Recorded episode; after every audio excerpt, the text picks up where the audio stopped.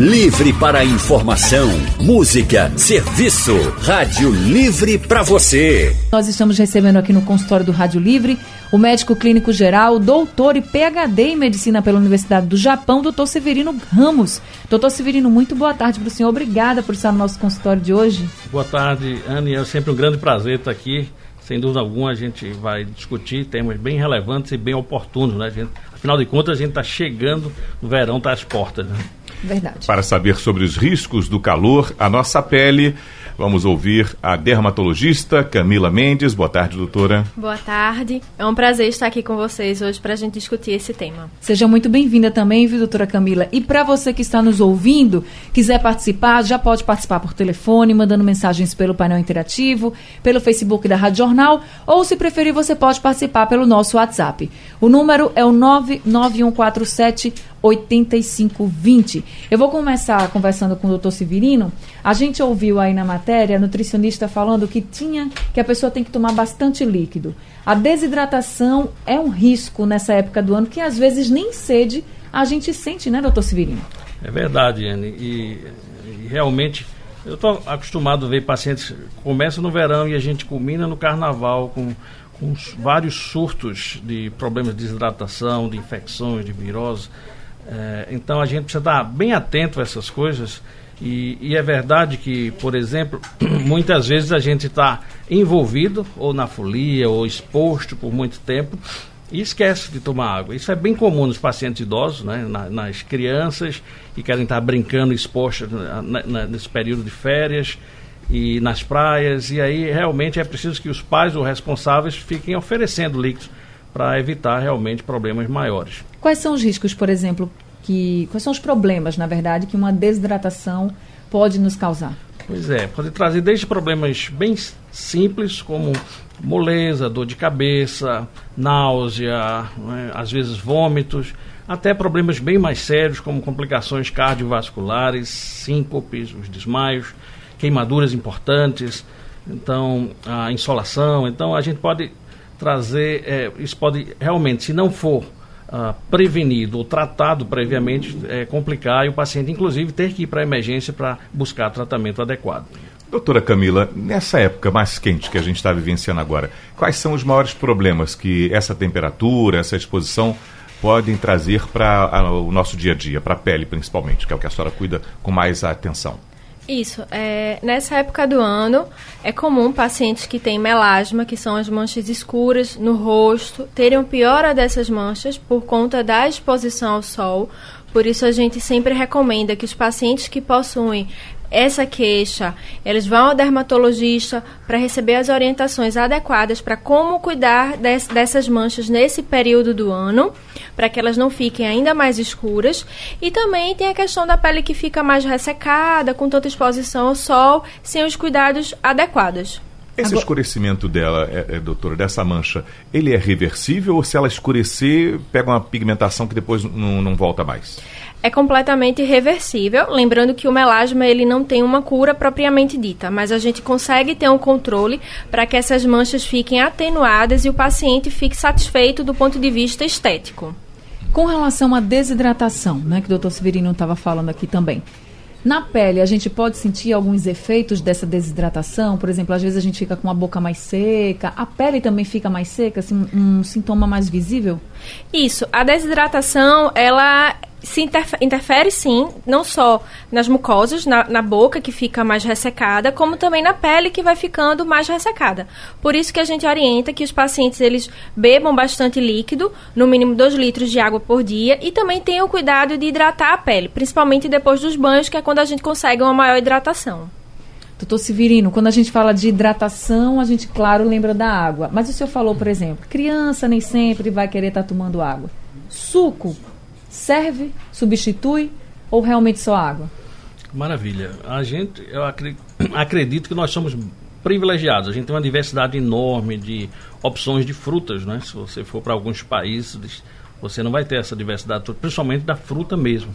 Né? Muitas vezes você tem esses sucos em, em caixinhas né? que não, não se comparam uh, com uh, a qualidade dos sucos da própria fruta. Então, sem dúvida alguma, os sucos de frutas, principalmente frios ou gelados, eles são muito bem indicados.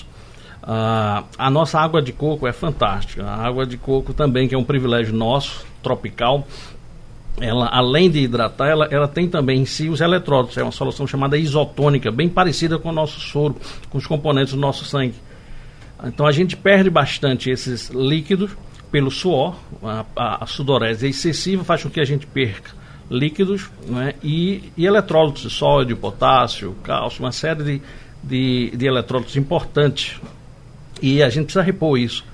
Ah, eu, eu, eu, gosto de chamar a atenção porque eu acho que uma, coisa, uma das coisas mais fantásticas, esse mecanismo que a gente tem de compensação natural. Pra você ter ideia, a gente, o nosso organismo, para ele trabalhar, para a gente estar tá aqui funcionando, o cérebro, a, a pele, os órgãos, é, a, temperatura interna ela é mantida numa, numa temperatura padrão para que as células possam viver e atuar, ou seja, de forma otimizada, em torno de 37 graus. Né? Então, ah, quando isso é alterado, a gente é exposto por muito tempo. O que, que, o, que, que o nosso organismo faz? Ele tenta compensar essa, esse calor excessivo ambiental que a gente está exposto, ah, resfriando com suor. E aí ele vai perdendo esse suor ah, e a gente vai tentando resfriar. E aí tentar equilibrar essas temperaturas. Ele vai continuar trabalhando a 37 graus internamente, mesmo que você está exposto a, a picos diferentes de temperatura, porque a gente precisa, senão a gente vai ter problemas. Então, esse mecanismo de compensação é fantástico. Só que ele pode chegar à exaustão. Né? Se você se expõe por muito tempo, ele vai produzir bastante suor. O que, é que vai ocorrer? Esse, ele vai perder bastante líquidos. Isso vai potencialmente acarretar perda de líquido dentro dos vasos. Então a pressão pode cair e aí as consequências também a nível no cérebro, a nível do coração, vai ter que bater mais acelerado, você vai ter alterações do ritmo cardíaco para compensar a perda de líquido dentro dos vasos. Então, a, a, partir daí, um mecanismo de proteção é acionado e ele pode chegar à exaustão se ele não for é, devidamente corrigido. Ô, doutor Severino, eu vi uma, um desses documentários uma vez, a, a, explicação, como já faz algum tempo, o, o senhor me corrija, por favor, mas é que a gente pode, o ser humano consegue passar mais tempo sem se alimentar do que sem beber água.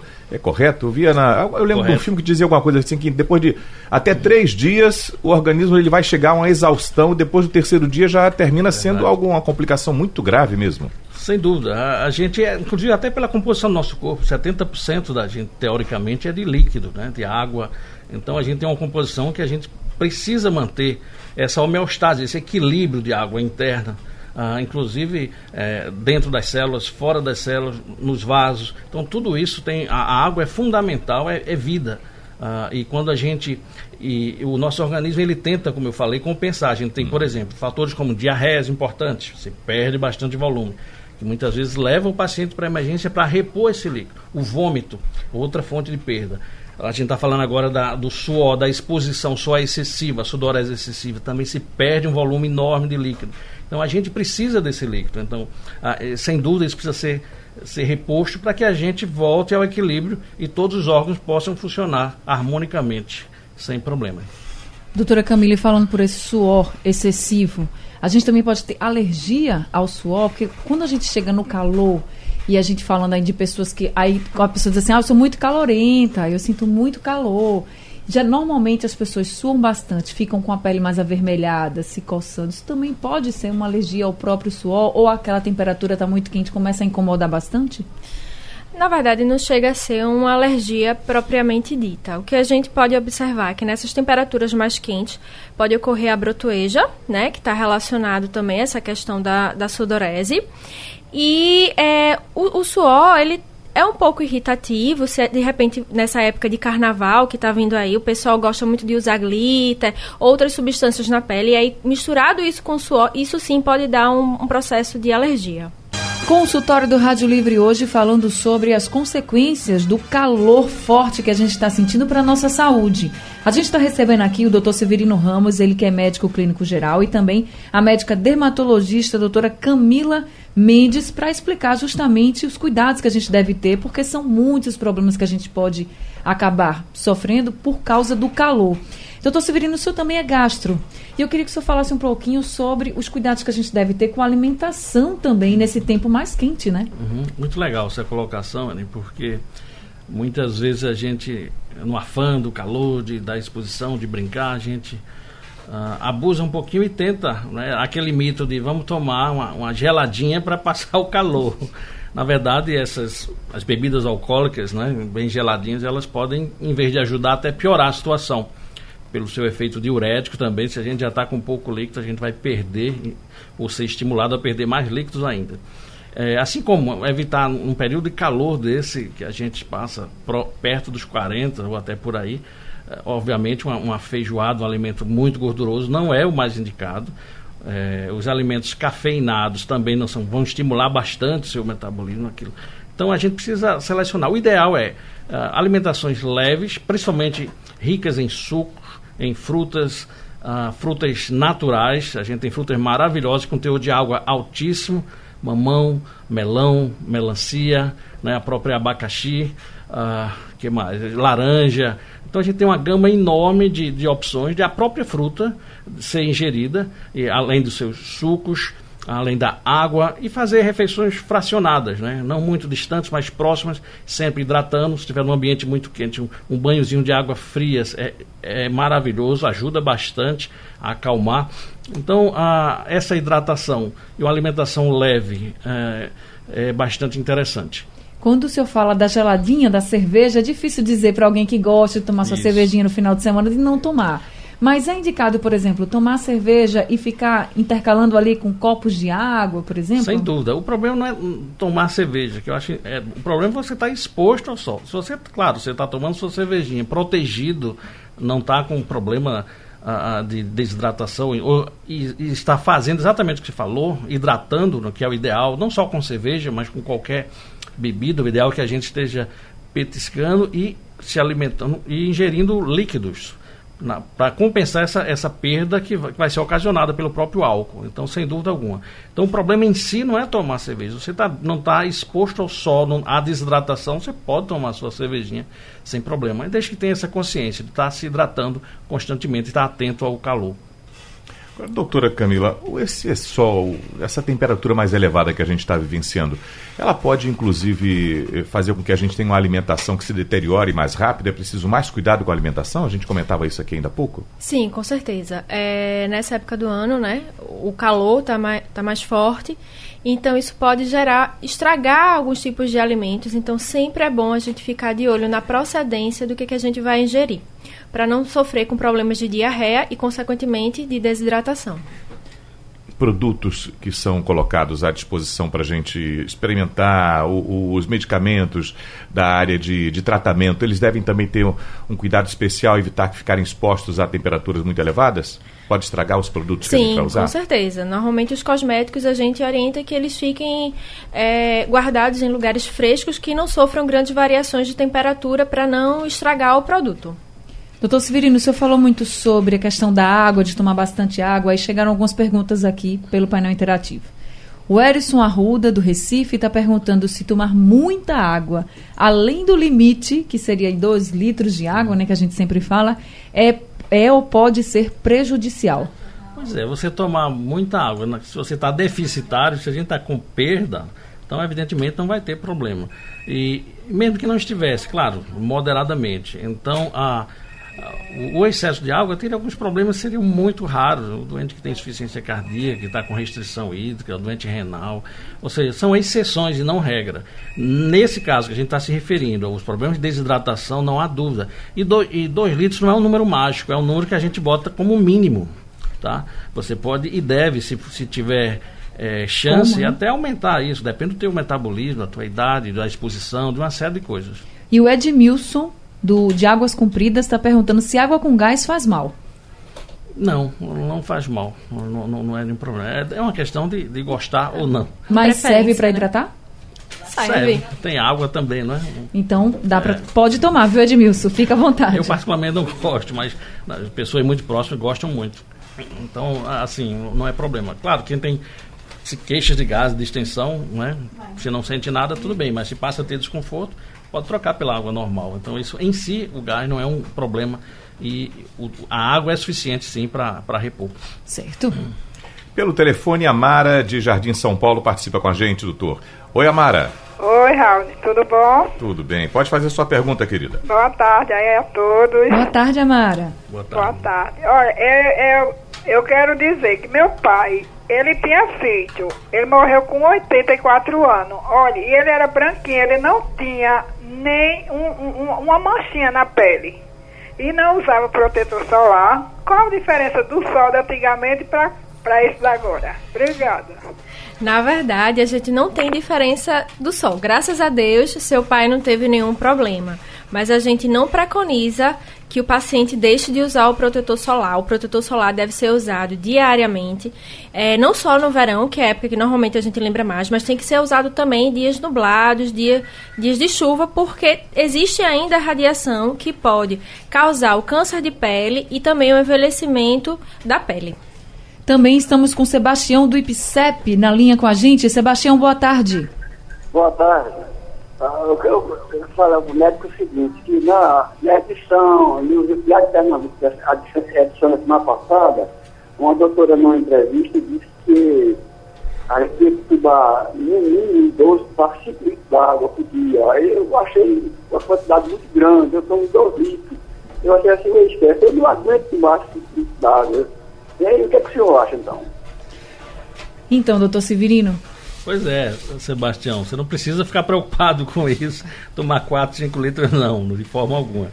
Você vai tomando aquilo que você vai tolerando. Evidentemente, se, se você, quando a pessoa está exposta a muito sol, que perde bastante líquido, não é o corpo mesmo ele vai pedir mais água, né? Um mecanismo normal de compensação. Então não fique preocupado com isso. Pelo menos 2 litros já é suficiente, sim, para lhe proteger, tá? Dudu da Vila Rica, também por telefone. Oi, Dudu. Boa tarde, Anne. Boa tarde, Dudu. Muito obrigado, Anne. Doutor, é o seguinte, eu estou me tratando de um edema na retina. Eu tive um, há uns três meses atrás com Nevanac.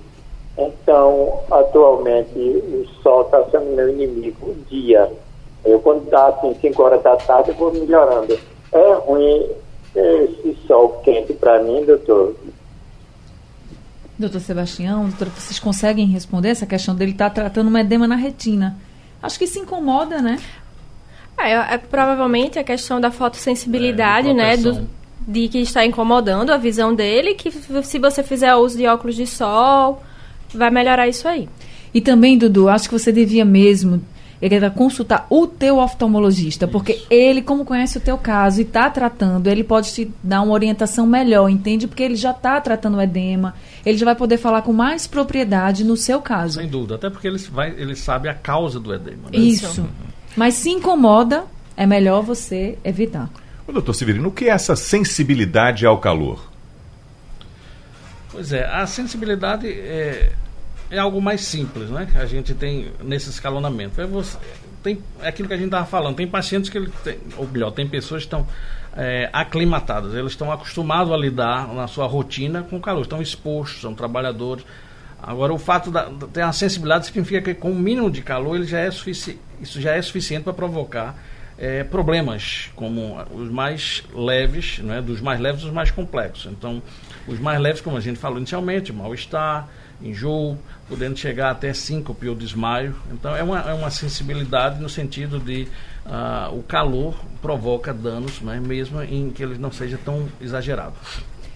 Consultório do Rádio Livre hoje falando sobre os cuidados que devemos ter com esse calorão que a gente está sentindo. Hoje está até menos, porque choveu um pouco de madrugada, choveu ontem à noite, choveu um pouquinho de manhã, o, tempo, ah, o dia amanheceu até um pouco menos quente, mas no, nos últimos dias a gente vem sentindo um calor muito forte, é preciso tomar muito cuidado com relação à sua saúde. A gente está recebendo aqui o doutor Severino Ramos, que é clínico geral, também a doutora Camila Mendes, que é dermatologista, e eles estão ressaltando esses cuidados. E o primeiro deles, claro, tome bastante líquido.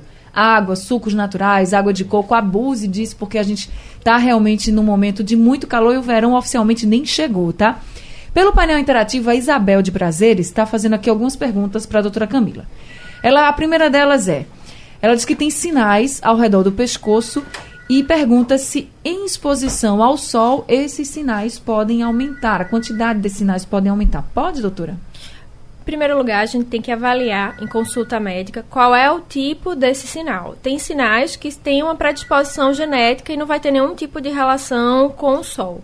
Mas se ela tivesse fa falando em relação a manchas de sol, aí sim isso poderia aumentar com a exposição ao sol. Então é importante sempre uma avaliação em consulta. Aí ela, ela diz que tem melasma, que são aquelas manchas mais escuras na pele, e disse que viu na internet que tem que usar protetor solar no rosto com cor, que é tipo base, né? E pergunta se realmente esse é o protetor solar indicado para quem tem mancha na pele ou para quem quer, quem quer evitar as manchas. Isso. É, para quem tem melasma, o ideal é que use protetor solar com cor, feito base, porque ele vai proteger não só da exposição ao sol, como também da exposição às outras radiações, como por exemplo lâmpadas, é, televisão, computador, celular, que tudo isso também piora a mancha do melasma. E ela diz, ainda para aqui, para finalizar, essa, essas são as perguntas da Isabel de Prazeres, ela diz que deixou de usar salto alto e que agora está usando muito tênis, mas que está notando que o pé está suando mais e ela está ficando com o calcanhar e o dedão rachando, né? Mais rachados. Pergunta se tem relação com o calor e o que, que ela pode fazer. Em primeiro lugar, é importante a gente fazer uma avaliação em consulta se essas rachaduras seriam devido ao pé que está ficando mais desidratado, se tem alguma micose ali também. E lembrando sempre que para quem usa tênis, o ideal é que use uma meia né? E que toda vez que usa essa meia, ela seja colocada para lavar e que os tênis também seja colocado para levar um ventinho, ser areja, arejado, não usar o mesmo calçado diariamente para evitar as micoses nos pés. Doutor Severino, a desidratação aumenta o risco de produção de pedra nos rins?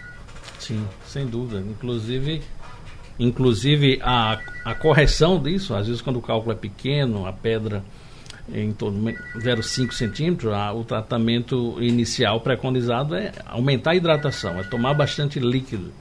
Uh, e o inverso também é verdadeiro. Né? Então, quando você tem menos líquido, você também tem chance maior. Doutor Severini, é verdade que quem tem diabetes tem mais chances de, ou desidrata mais rápido se não tiver cuidado? Pois é, não é que ele desidrata, ele está mais propenso a ter alterações renais, altera outras alterações vasculares. Uh, e se é um paciente idoso, obviamente requer aqueles cuidados todos, já que o idoso ele não tem esse estímulo, muitas vezes o desejo de tomar líquido, água, ele fica bem apagadinho. É preciso que a gente estimule quem estiver ao redor ah, e fique oferecendo água com mais frequência. Né? Então, isso, isso realmente é um problema e que a gente precisa estar bem atento a isso, a hidratação dos idosos, independente se é diabético ou não. O senhor falou aqui no consultório que as bebidas cafeinadas, elas não são recomendadas. Isso. Mas e os chás? O chá ele é bem-vindo, né? O que a gente fala muitas vezes é um efeito termogênico de algumas bebidas. Os cafeinados, eles dão esse efeito que você termina é, estão ficando mais quentes. Assim como um exemplo disso, por exemplo, é um alimento que você tem gente que gosta muito de comidas apimentadas. Então é comum quem come muita pimenta já fica vermelho, às vezes lacrimeja, isso. não é? Então se você já está num calor, já está desidratando, então obviamente isso não é um alimento ideal para aquele momento. Não quer dizer que você não possa usar em outras situações, mas se você está numa situação de exposição solar importante, obviamente ambiental, você precisa tomar esses cuidados e evitar certos alimentos. Né? E se tomar, tomar com, com, com, cuidado. É o que a gente falou da, da cervejinha bem gelada, que pode ser tomada, mas desde que a gente tenha a consciência de hidratar e saber que ela não é usada como remédio para hidratar, não é como muita gente pensa. Então os chás são bem-vindos, bem mas é melhor que eles sejam tomados mais frios do que isso, mais quentes. Isso, de preferência. Agora a gente vai conversar com Lídio Ferreira de Petrolina, que está na linha com a gente. Lídio, boa tarde. Boa tarde. Oi, Lídio, pode falar. É, pronto, eu vou, é sobre, sobre a saúde. Doutora, eu, da um, an, um ano para cá, eu sentia uma, uma caloria debaixo do pé à noite, quando eu saí, chegava do serviço, aquela quintura no pé, e de repente uma dor na junta do pé esquerdo e da perna esquerda. Essa caloria era na perna esquerda, no pé esquerdo. E a junta, no tornozelo, aquela dor. Quando foi passando, eu senti na mão esquerda na junta do braço, onde coloca o relógio no pulso. E sempre, essa dor está sempre me incomodando. Porque eu trabalho na área pesada, eu sou pedreiro. E, como posso dizer, está me incomodando e eu não sei se, se, se tem perigo, se estou correndo perigo, porque realmente também eu tenho, eu tenho umas veias, é, tipo umas varizes, uma veia, estou achando que a veia está sempre alterada. Eu já estive um médico no posto, marquei um exame, esse exame por o posto demora muito, já está demorando até demais. Então, para fazer vai, é, esse exame de. Eu não sei como é que mais fala, até esqueci. Sobre as veias, varizes, que são é, correção sanguínea, não sei como é que fala. Aí demorou, até agora está demorando. Então eu vi na rádio, assisto a Rádio Jornal e estou participando aí para mim explicar e receber alguma orientação, como é que eu faço. E sim também, para tempo, em vez em quando, vez em quando, eu sinto uh, problema no nervo, né? Que eu acho que não está legal. Tá certo, Lídio. Obrigada pela sua participação. Doutora Camila, só consegue ajudar ele com essa questão do calor aí excessivo nos pés? Então, na verdade, a queixa dele não é só esse calor, né? Parece ter um quadro articular e também de circulação. Para ver essa parte da circulação, o ideal é que, ela, que ele faça uma consulta com o especialista, que é o cirurgião vascular, para ver se existe realmente uma má circulação, porque às vezes a má circulação nessa região das pernas pode dar uma sensação de peso e até mesmo de, de inchaço nos pés. O senhor concorda? Sem dúvida. Inclusive, reforçando isso, já que a gente está falando, no- trazendo um pouquinho para o nosso tema de desidratação e de calor excessivo, ele piora, inclusive, a circulação. A- Quem tem varizes mesmo inferiores, elas costumam ficar mais dilatadas, mais tujas, mais cheias e até com risco de tromboembólicos. Ou seja, a exposição continuada ao calor excessivo pode sim piorar e agravar os vasos nesse sentido, de inclusive quem já tem varizes. Não estou dizendo que é o caso dele, estou trazendo para a gente linkar aqui com o tema. O Batista aqui de Candeias conversa com a gente também, está ao telefone. Oi, Batista. Boa tarde. Pode fazer sua pergunta, amigo.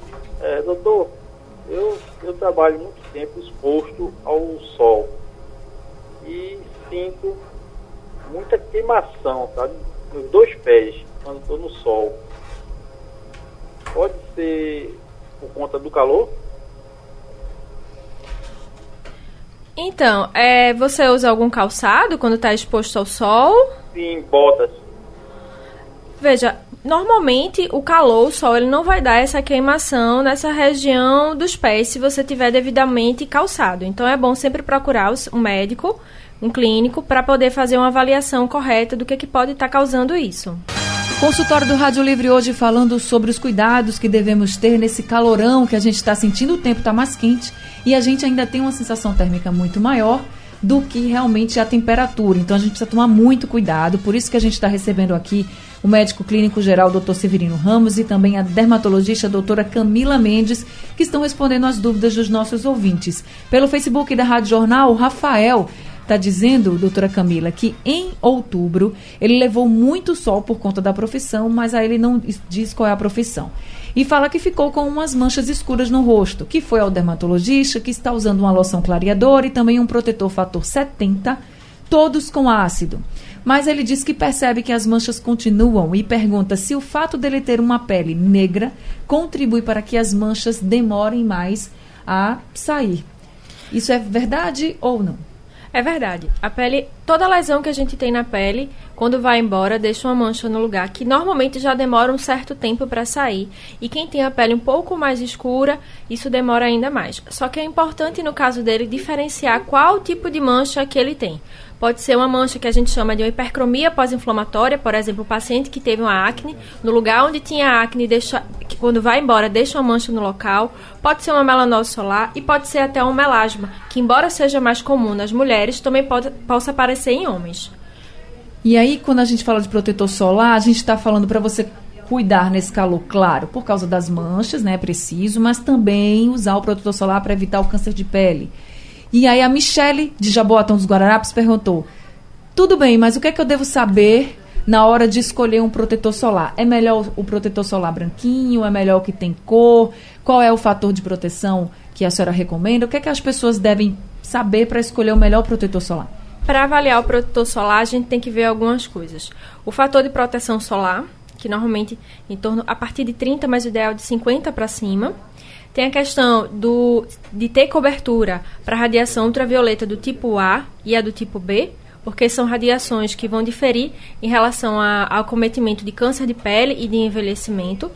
Também é importante você ver a questão do, da cosmética desse protetor solar, porque para quem tem pele oleosa, o protetor vai ser diferente do protetor solar de quem tem uma pele mais ressecada. Então, normalmente, para pele oleosa, a gente indica os que têm toque seco ou mate, né, mais específicos. E para quem tem uma pele mais seca, existem até alguns que têm um aspecto um pouco mais hidratante. E o protetor solar com cor, ele é bem legal. Ele é muito importante para quem tem melasma, porque ele protege não só da exposição ao sol, como também das outras radiações de lâmpadas, televisão, computador, celular, que pioram essas manchas. E também é, é prático para o dia a dia, para as mulheres, porque ele está protegendo sua pele né, dos efeitos nocivos do sol e também está funcionando como uma maquiagem, poupando tempo no dia a dia, que é uma correria para todo, todo mundo. Doutor Severino, nosso tempo está chegando ao fim, mas eu queria que o senhor terminasse esse consultório falando sobre. A gente já falou aqui que tem que se hidratar bastante. Se vai tomar cervejinha, toma bastante água aí, faz os intervalos, mas se hidrata, se protege do sol, toma banho frio. Mas que outros cuidados o senhor recomenda, além também de uma alimentação mais leve, né? Claro. Para não ter problemas gastrointestinais. Mas que outros cuidados o senhor recomenda, uhum. doutor? Importantíssimo, usar roupas leves, né? Evitar aquelas aquelas roupas bem aderidas, pouco permeáveis, roupas finas, leves, claras Uh, principalmente se for criança, deixar bem à vontade. Uh, isso é muito importante. É, se tiver é, um ambiente refrigerado, melhor ainda. Né? Se não tiver, pelo menos um ventilador que circule, que, que abrande um pouco a, a temperatura, são coisas que vêm ajudar bastante. Uh, as frutas, os alimentos ter essa boa noção de que eles são realmente aliados ah, esses alimentos como mel mamão, melão, melancia, eles, por exemplo, têm 70% de água aproximadamente na sua composição. Então, tem um, além de, de hidratar, também tem os seus nutrientes. Então, a, a, tomate também é um outro alimento legal para isso. Então, a gente tem uma série de, de, de, de boas opções e ficar atento. Evitar, se vai fazer atividade física, não fazer naquele horário de pico. Né? Então, obviamente, não faz, não, é, não faz muito sentido você ir, por exemplo, de meio-dia e se expor e fazer uma atividade, a não ser que seja realmente necessário ou sobre treinamento, claro. Então, salvo essas, as exceções, então evitar isso, porque a chance de realmente de trazer problemas de desidratação é importante. Tá certo. E se você que está nos ouvindo tiver algum sintoma como náusea, vômito, diarreia, que são sintomas de desidratação, procure um médico urgentemente para cuidar disso e não deixar passar e se tornar uma coisa mais grave, porque o doutor Severino disse que quanto mais passa o tempo e você não cuida, isso pode ir agravando, pode até levar à morte, gente. Então, mas é bom a gente cuidar para não ter nenhum problema, certo? Consultório Dr. Severino Ramos fica no bairro de Boa Viagem, na rua Padre Carapuceiro, e o número é o 3223 0933. Doutor Severino, muito obrigado por mais esse consultório tão esclarecedor. Eu que agradeço, é um grande prazer. Volte sempre aqui no nosso consultório, doutor Severino. Doutora Camila Mendes, também muito obrigada por conversar aqui com a gente, trazendo orientações para os nossos ouvintes e também seja sempre muito bem-vinda. Eu que agradeço, foi um prazer estar aqui com vocês. Doutora Camila é dermatologista, o número do consultório é o 3125 5080. Ela trabalha na clínica Dona Pele. Obrigada a todos os ouvintes que participaram aqui com a gente, mas se você não conseguiu pegar o consultório todo, não tem problema, daqui a pouquinho ele está no site da Rádio Jornal e será reprisado também durante a madrugada. Rádio Livre de hoje está chegando ao fim, mas amanhã a gente volta às duas horas da tarde. A produção do Rádio Livre é de Gabriela Bento, na redação, as informações com Alexandra Torres. Os trabalhos técnicos hoje foram de Edilson Lima e Big Alves. Na apresentação, Anne Barreto. E Raudinei Santos. A editora executiva da Rádio Jornal é Diana Moura e a direção de jornalismo é de Mônica Carvalho. Sugestão ou comentário sobre o programa que você acaba de ouvir, envie para o e-mail ouvinte@radiojornal.com.br ou para o endereço Rua do Lima 250, Santo Amaro, Recife, Pernambuco.